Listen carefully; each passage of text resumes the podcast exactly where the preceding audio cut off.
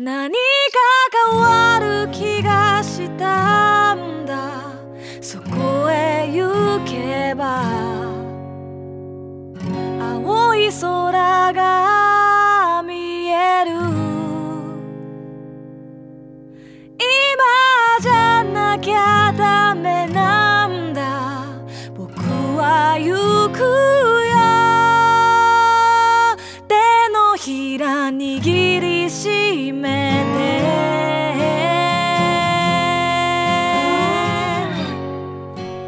こんばんは。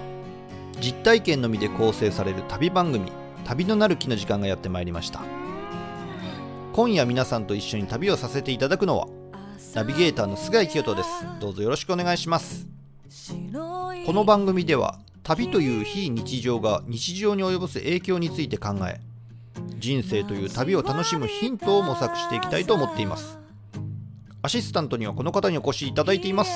シンガーソングライターの波平由子です。今日もこの2人で楽しくお届けしていきたいと思ってます。よろしくお願いします。よろしくお願いします。明日を思う。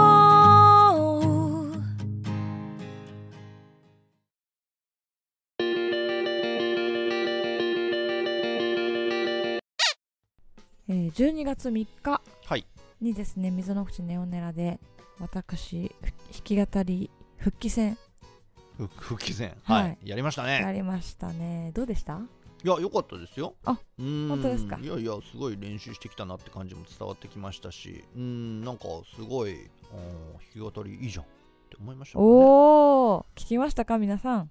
うんということで、私あの2月ちょっとキャンペーンしようと思ってるんですよね。キャンペ弾き語りキャンペーン。ーンえー、あそうなんですそうそうそう、もう何でもやりますみたいな。かおーなるほどとにかくやらせてください。この時期限定でもどこでも何でもやります。あなるほど。なんかそれ理屈があるんですね。そうそうそうそう。あまあ、そこにむなんかこう先々にねーうん。こうつながっていくような、まあ、布石であるっていうのを先にこのラジオを聞いてる人にはお知らせしちゃうんですけども。なるほど。そうそうまあまあじゃあどうなぜそうなっているのかとかまあそのうちそれは分かってくるってことですね。そうそうそうそうそう。なるほど。まあでも弾き語りで締めくくったっていうのがねあのインスタにもちょっと書いたんですけどうんうんすごい意味があったなって思ってたし、うん。あの MC でも言ったんですけどはい。すごい私今年大変だったんですよ。ねなんかそれをこう一人で締めくくるっていうのにすごいなんかこうあここはそういうことだと思って頑張れたしそうまあそれと同時にですね一緒にやってくれた杉瀬陽子さんと、はい。えー清水愛さんの歌がもう染みて染みて、うーんそうねうん、すごい本当に特別な一日だったなっていう風に私は感じててあの時駆けつけてくれた結構久しぶりの方とかも来てくれたりね。遠方からもね来てくださったりとかして、ね。本当に嬉しかったです。ありがとうございます。で1月、えー来年ですね。1月28日同じく水の口ネオネラで今度は私ワンマンライブということでお昼夜入れ替え制で、はい。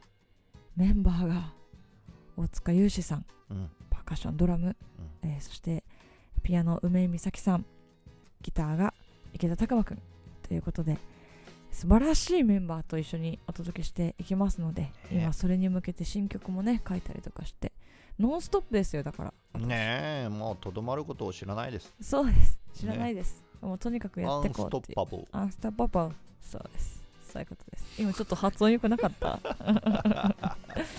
そうということなのでまたこうまあ配信もねありますので遠方の方はそちらチェックしていただけたらと思いますし、もし足を運んでいただけるなら1月28日お会いして、えー直接受け取ってもらえたら嬉しいなと思ってます。ね。いろいろ発表事がありますので楽しみにしておいていただければと思います。はい。波平さんからもお知らせがありましたけれども僕からもお知らせがあります。あら。なんと、えー人間ドックでいろいろ引っかかりました。あら引っかかりました、はい。あららららら。何ですか？うんね。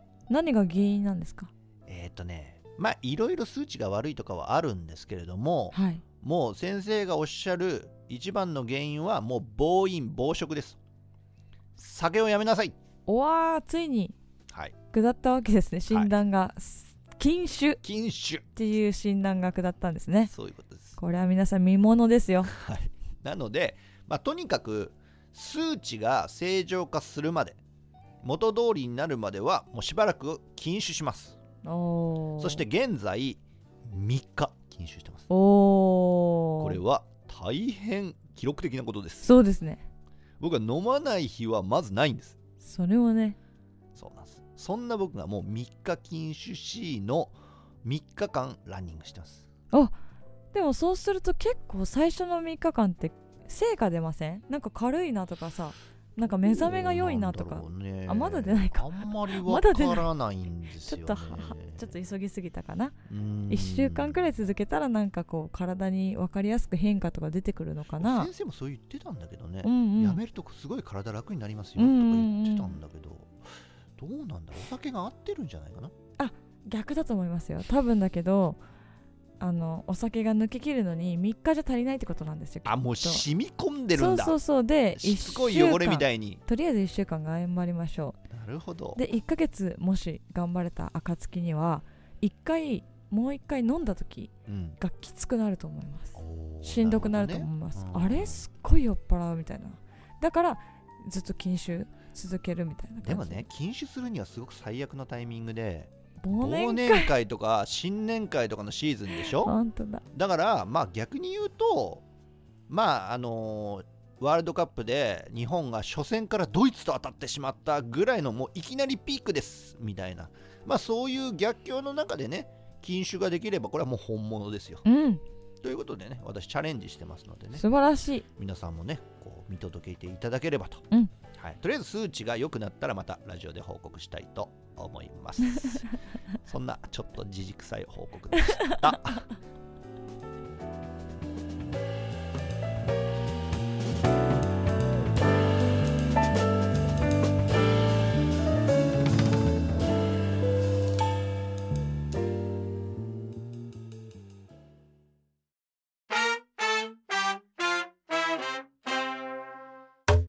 日のテーマは旅とゴミということなんですけれども波平さんも世界中いろんなとこ行ってるかと思いますけれども、はい。その中であーここは気になったなここ素晴らしかったなとか何かあったりしましたか、ニューヨークに行った時うに、ん、道の真ん中にゴミ箱がたくさん。あーありますよね、はい道道の真ん中ですか？道の端っこの方じゃないですか？そっか。さすがに端っこだと思いますよ。いいいっぱい至る所にゴミ箱があっそうてですねの割にそんなに綺麗じゃないなみたいな。逆に日本はすごい綺麗なのにゴミ箱は少ないよねって。そうこれね外国から日本に来た人が観光客が日本の感想として言うんですよ。日本綺麗だよと。だけどゴミ箱がなくて結構困ると。ゴミ捨てられないって言うんですよね、うん。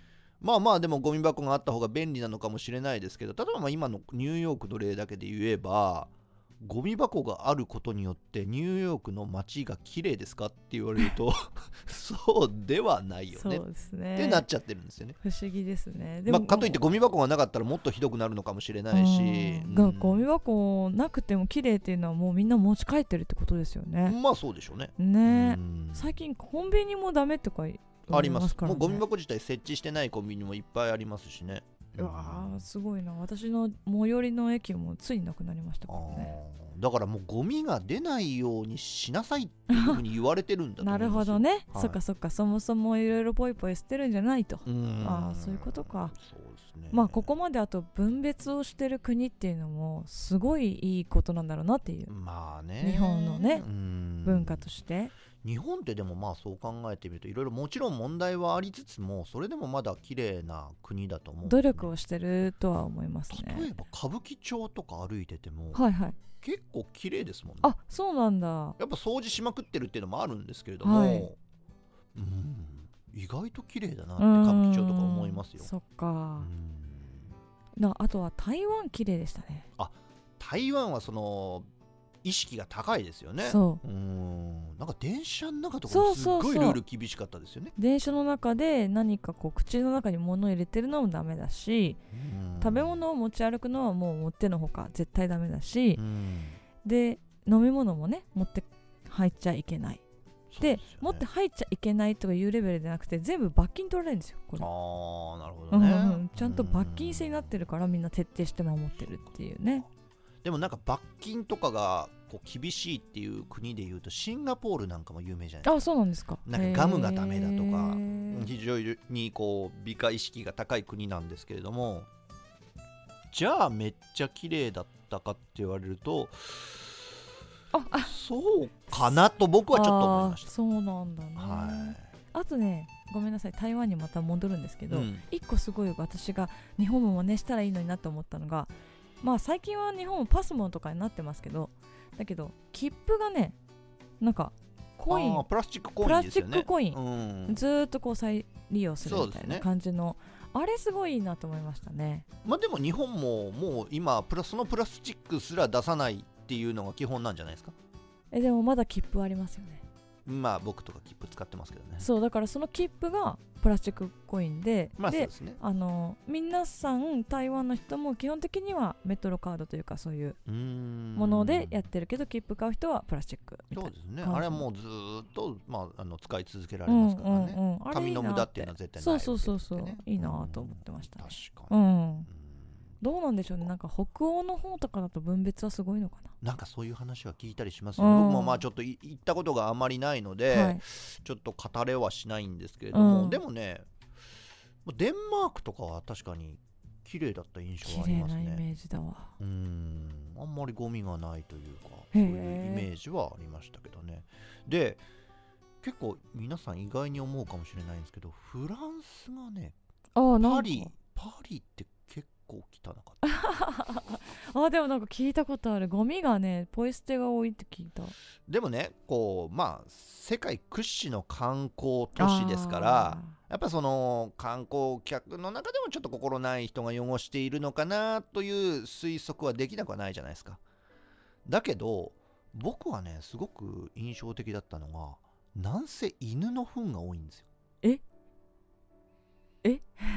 あ まあそれはちょっとお散歩ですからやっぱり住そうんででるしょ。そうなってるともうこの住民ってことになるわけじゃないですか。そうですね。ほぼ。はい。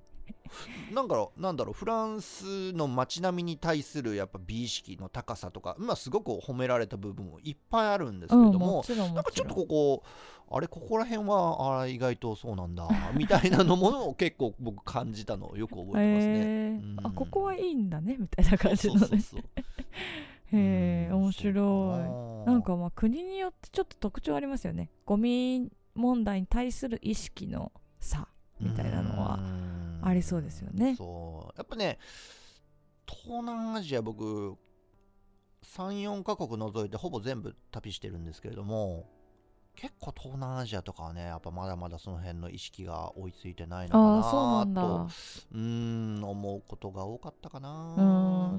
か。もっともっとこれからねあのそういうところも育っていけばいいなと思うし、まあ僕たちも別にそんな人のことは言えないというか日本人だってじゃあ完璧かってそんなこと全然ないわけで。そうですね。例えば僕旅とともに釣りっていうのもよくやるんですけども、そうですね。釣り場も結構この問題多いんですよ。あそうですか。みんながこう釣り具とかをうん。結構こうラインとか、うーん。えー仕掛けの針とかそういうのを結構捨てていっちゃうんですよ。あららららら。でカモメがこうくちばし引っかかってとかこれよく見る光景ですよねツイッターとかで回ってくる画像がでしょ。このゴミ問題題皆さんどう思いますかみたいな感じ。で、ね。もう鳥は取れないですからね。くちばしこうやってやられちゃったら。そうなんもですよ。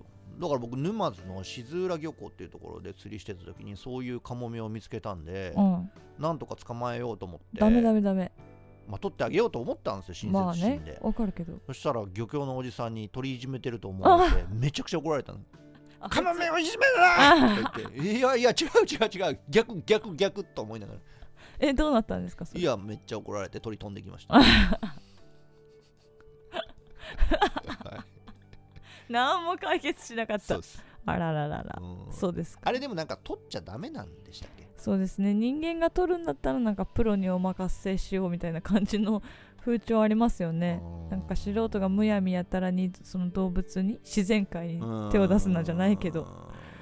うん。でもなんかそういう保護団体みたいな人たちはやっぱね技術があるからうん。動物自体も痛くなくまあそうかもね。みたいなことがうん。僕がやってもまあ動わ物が傷ついたりする可能性もうんあるもんね。わかんないからね。確なんかね難しいですよね。あとね釣り場でよく見るのがね南西っぽい捨てポイ捨てか。あのね喫煙率が結構高いんですよ。あ釣り人って。時間が長いから？かな？わからんけど。うんうん。でねその結構海へのポイ捨てが目立つんですわ。なんだろうね海はブラックホールとか型持ってんのかな。でね結構ねなんか前になんか前にっていうか何回も見るたびに注意するんだけどタバコは海に帰るからとか言う人もいたりとか。ええよくわかんない。もう理屈が。帰んのか？と思いながら。えでも釣りをしてる人ってうん。釣りをしてその釣った魚食べたりしてるんですよね。そうですよ。だから海は絶対綺麗であった方がいいに決まってるんですよ。ですよね。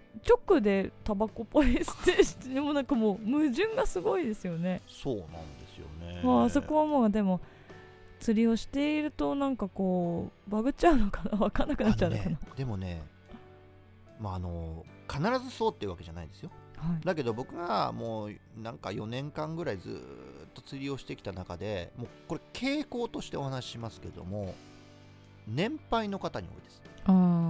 圧倒的に年配の方に多いですポイ捨てをする人は海への。まあそれは年配の方がまあもう定年退職されてるし時間があるから釣り場に多いっていうのもあるんですよ。あまあそりゃそうですよね。まあおじいちゃんたちは捨てますねまあでも逆に言うと若者たちは捨ててない。あのね結構ちゃんとしてる人が多い印象があるのは若い人の方が多いです、ああなるほどね。うんでも若い人の中でもダメな人いっぱいいますよ、まあねもちろん。ね。だからまあ年代だからどうって問題ではないんですけども僕の経験上はやっぱ年配の人が多くてでそのたんびにやっぱ注意したりするんですよそうするとこう若造に正論を言われるもんだから、ね。おじいちゃんとしてみればちょっと「面白くなんだてめえ」みたいな感じになるんだよ、うっせえよみたいな。あそあんまうるさいこと言うんじゃないよとか言われるのねそうね。だから、ん。僕も考えたんはい。なんだろうこの北風スタイルでおじいちゃんに注意するのはやめようと。うーん。ね。まあねはもう反感しか買わないですからね。ね。うん、あんまりりこう正面突破で言っちゃダメなんじゃないかなと、だもっといい方法はないかなはいっていうふうに考えて、うん。対応スタイル。お孫さんが悲しんじゃうかもよ。ああいや全然太全然太陽じゃない。北風北風。全然直球直球直球。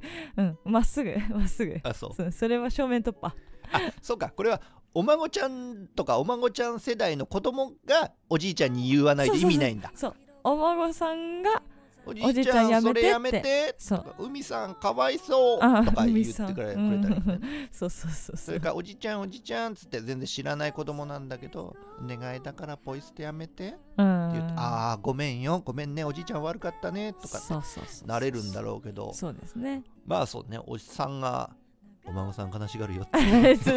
ああなんだためなんか取り調べかなみたいな。なんか あれ捕まった僕みたいな感じになっちゃいます。かダメか。ね、いやでもそういうゴミ問題とかがひどくなるとそういう釣りをしていいよっていう施設も封鎖とかにならないいんですか？やだからどんどん今釣り場がダメになってるやっぱそうゴミの放置とかあとなんでしょうねあの釣り場でバーベキューする人結構いるんですよ。え謎？あ釣ったその場でみたいいやいや普通に焼肉とかのななんバーベキュで？ーだからえすごい不思議な確かに漁港の注意書きにはバーベキューしちゃいけないって書いてないんですよ。それ書いてないですよ、書いてないですよ。想定してないもんそんな人のこと。そんな揚げ足取りみたいな行動。だから堂々と。そうそう酒盛りしてる人たち結構いるんですよ。それは若者じゃないですかいやいろんな世代いますから逆に言うとここはおじいちゃんはいないですあんまり。そうでしょうね。あの中年ぐらいから若者が多いです、ね、あーいやねうん。本当に。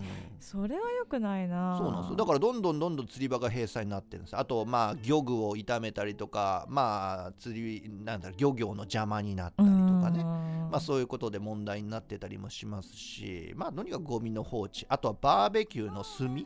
うん。炭の放置ね。それは海に限らなさそうですね。てか海でも陸でも炭って最終形態なので、うん。それ以上土に変えることはないんで、うん。放置してったらずっとそのままあるんうですよ。ん。うん。ななんでそれを知らないのかなとか、まあ、知っててやってんのかなみたいいっぱいありそうですね。そうなんですよ。だからね、まあ、結構釣りをしてても旅をしてても日常生活を送っていてもこのゴミ問題っていうのも本当に非常に気になるのでねまあ、今回はちょっといろいろとみんなで考えられる機会になればいいんじゃないかなということでうん。このテーマを取り上げさせていただきましたが最後に波平さん。はい。波平さんならタバコのポイ捨てをするおじいちゃんにどんな一言をかけると効果的だと思いますか？ではよろしくお願いします。ポケット灰皿をプレゼント。本日のテーマは？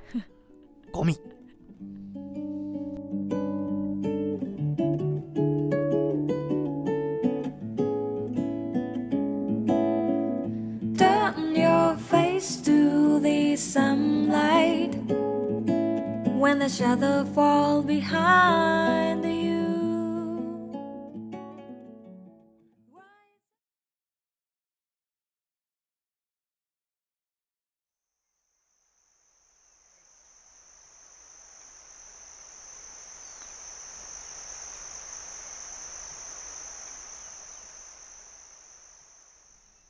2017年12月僕はカンボジアのプノンペンからシェムリアップまで自転車で旅をしていました。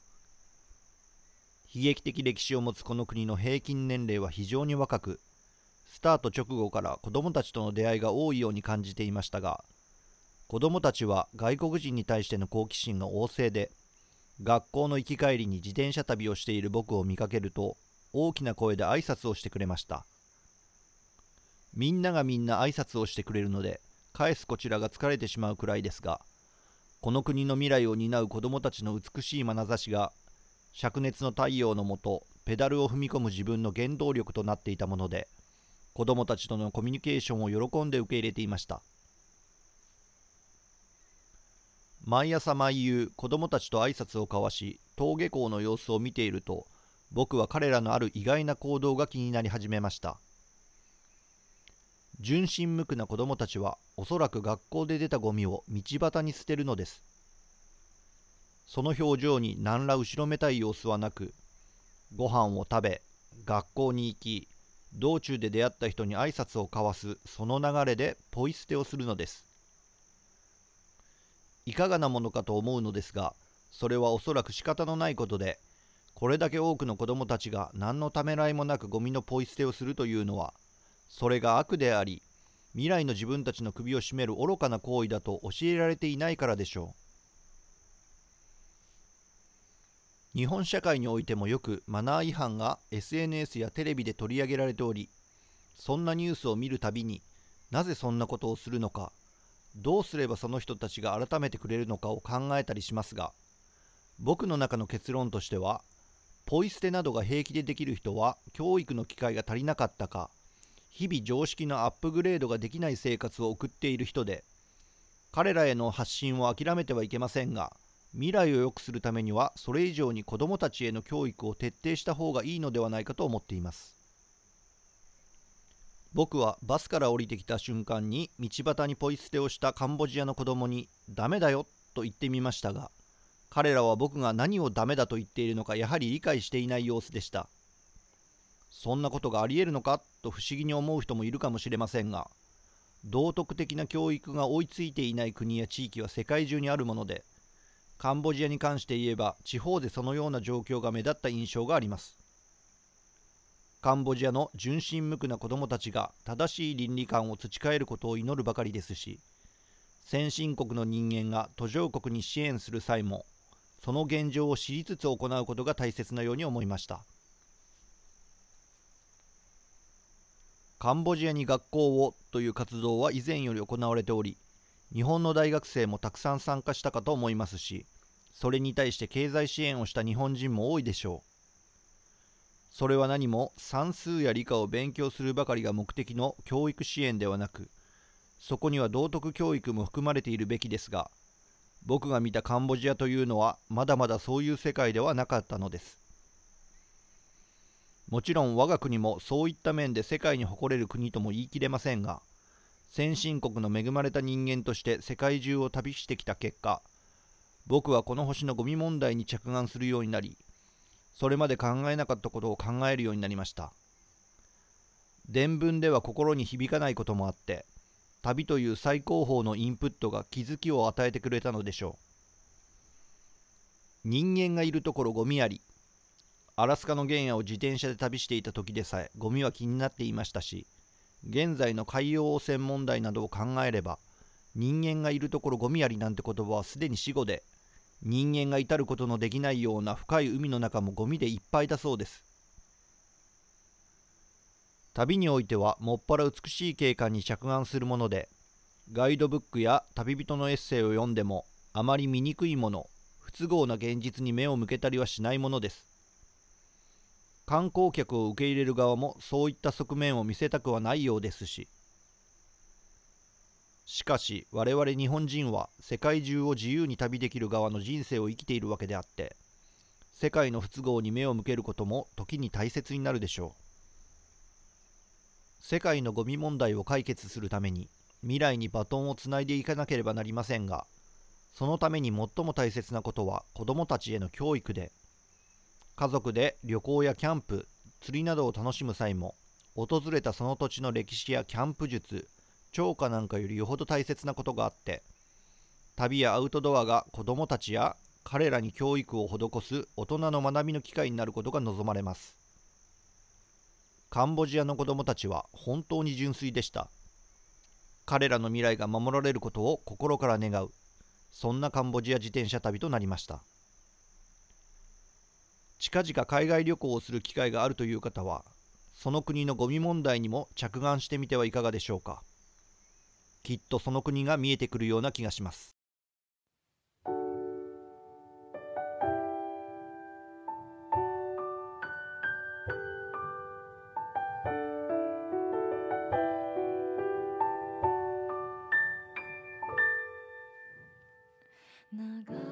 私プノンペン好きなんですよ それもう響きが好きじゃないでしょ。音の響きが。言いたくなっちゃう。プノンペン。そう。いやでも菅井さんがカンボジアのプノンペンに行っている様子うん。を投稿してた時を覚えてて結構前ですよね。もう実を言うとね、うん。ちょうど5年前なんですあちょうど。2017年の12月ああそうなんですね。だからちょうど5年前。まさになんだ。そうなんです。だからまあこれちょっと暑かったっていうのもんですけど。なんですね、すごいねその時の投稿が意外だったのと、まあうんカンボジアに行ったことないわけじゃないですか、はい。でたカンボジアがどういう国かなっていうのを考えたこともなかったんだけど意外だったんですようね、それはなんか明るさだったりあるものの文化のなんかこう美しさだったりとかが、あそうなんだとかあと子供たちがすっごい可愛くってとか、菅井さんの投稿を見ながらえー意外っていうので羨ましかったんですあよそうだけどその純粋な子供たちがまあ何の悪気もなしにポイ捨てをしてしまうっていうこのエピソーうん。ドは行った人じゃないと感じられない問題だし、うんあとまあ結構深刻だなって。まあそうですね、うん、でもここさえ磨いていけば変えていければ未来は変わっていくから希望はあるよねっていうエピソードっていうか語りですね。そうだ。と思いますね、うん。あのね純粋なんですよ。ねなんかこう悪いことをしてると思ってしてる人はまずいんですけどそうです。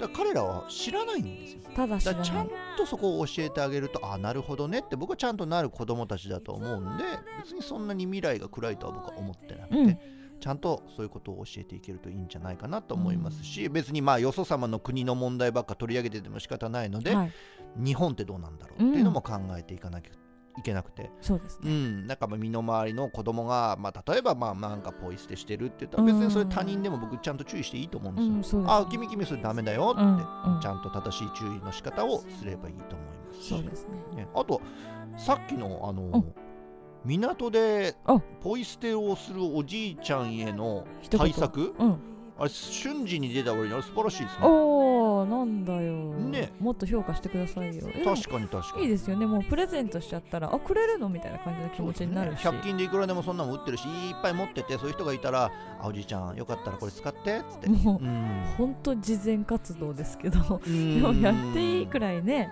それすごい対応技じゃないですか。確かにまあそれをやってみたらどうなるかっていうのは試してみるのはいいかおもしれませんねー、いいですね。はい本日はゴミというテーマでお届けしました。さて菅井さん次回のテーマは何でしょう？